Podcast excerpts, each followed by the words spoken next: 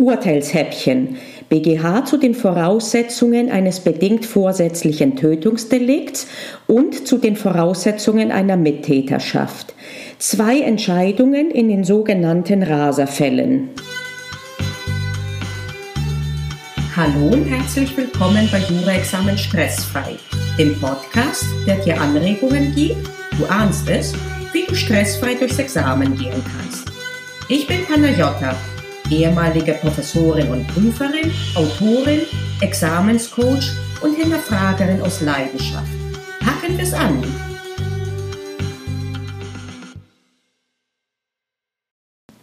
Berliner Fall, Urteil vom 1. März 2018, vierter Strafrechtssenat 399-17. Der Clou dieser Entscheidung liegt darin, dass die Voraussetzungen des billigend Inkaufnehmens einer tödlichen Folge zu einem Zeitpunkt vorliegen müssen, zu dem noch die Möglichkeit bestanden hätte, diese tödliche Folge noch zu verhindern. Wenn umgekehrt diese Gefahr erst erkannt wird zu einem Zeitpunkt, zu dem das Geschehen, das letztlich zum Tod geführt hat, bereits unumkehrbar in Gang gesetzt wurde, kann nicht von einem vorsätzlichen Tötungsdelikt ausgegangen werden. In diesem Falle fehlt es an einem ursächlichen Verhalten einer Person, das von einem Tötungsvorsatz getragen ist und dann letztlich zum Tod geführt hat. Im konkreten Fall hatte das Landgericht festgestellt, dass die Raser die töd den tödlichen Ausgang erst erkannt hatten, als, die in die, als sie in die Unfallkreuzung eingefahren waren. Und zu diesem Zeitpunkt sagt das Landgericht, und als Tatsachenfeststellung ist der BGH daran gebunden, das Landgericht sagt also, dass die Raser in diesem Zeitpunkt absolut unfähig gewesen wären, noch zu reagieren. Einen zweiten interessanten Punkt findet man in den Ausführungen zur Mittäterschaft. Es wurde noch der Fahrer eines weiteren Fahrzeugs äh, verurteilt in Mittäterschaft vom Landgericht und diese Einschätzung hatte vor dem BGH keinen Bestand. Erforderlich ist eine Verabredung, die auf die Tötung eines anderen Menschen abzielt, die dann auch gemeinschaftlich im Sinne von arbeitsteilig ausgeführt wird.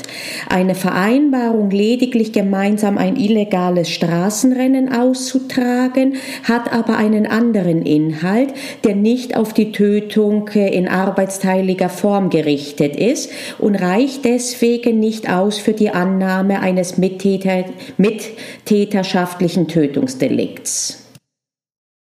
Jetzt zum Bremer Fall, Urteil vom 1. März 2018, vierter Strafrechtssenat 311-17.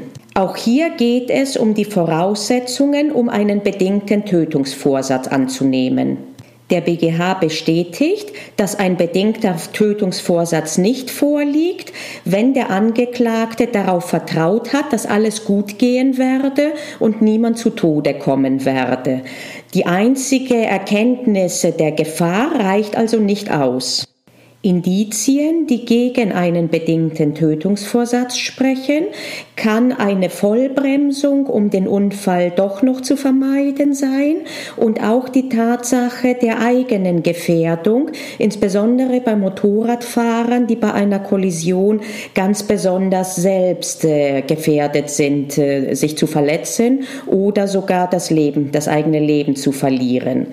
Zu dieser Frage, inwiefern dieser Aspekt Aspekte, dass man davon ausgeht, selbst Verletzte oder gar äh, getötet zu werden bei dem Unfall relevant ist für einen bedingten Tötungsvorsatz, hat sich auch das Urteil vom 1. März 2018, vierter Strafrechtssenat 158-17, sogenannter Frankfurter Fall ausgelassen.